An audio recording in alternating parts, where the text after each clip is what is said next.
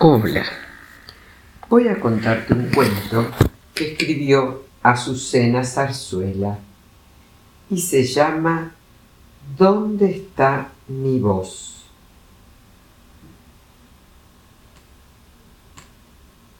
Ana estaba preocupada. Mañana era el día de la actuación. Se había preparado a conciencia había practicado el baile hasta la extenuación, había ejercitado y repetido la canción hasta alcanzar la perfección.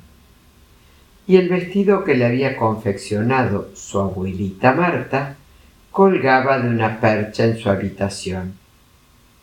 Todo estaba listo para cantar sobre el escenario improvisado que se había levantado en el gimnasio del colegio con el fin de celebrar mañana el Día de la Paz.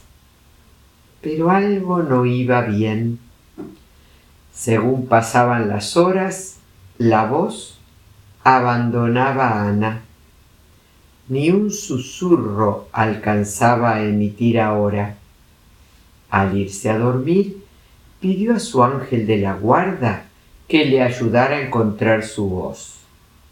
Él nunca le había fallado.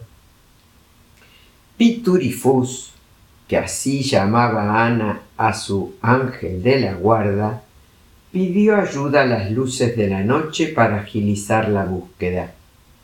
Revisó el colegio por si Ana se había dejado la voz sentada en su pupitre, pero no la encontró allí miraron en el parque donde había estado Ana jugando a la tarde, pero todas las hamacas estaban vacías.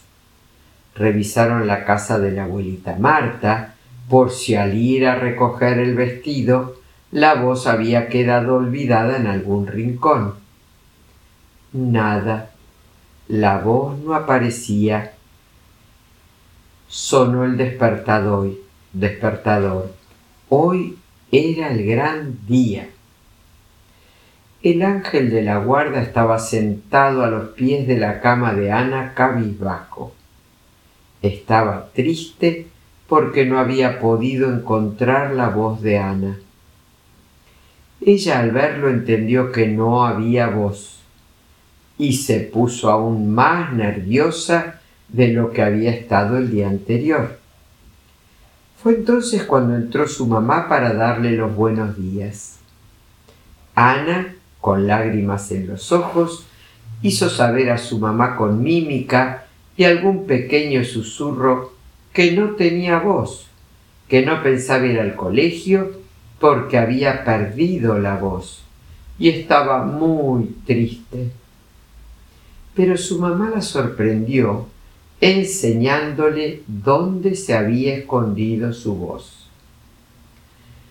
La voz la tenés adentro, nunca se fue a ninguna parte. Lo que pasa es que los nervios la tapan y por eso no podés verla y sentirla. Relájate, pensá en cosas bonitas y olvida los miedos y preocupaciones y vas a ver cómo tu voz vuelve a dejarse oír. Así lo hizo Ana. Pensó en lo divertido que es jugar con sus amigos y como si fuera magia, la voz apareció. Espero que hayas disfrutado de este cuento, que tengas un hermoso día. Que Dios te bendiga.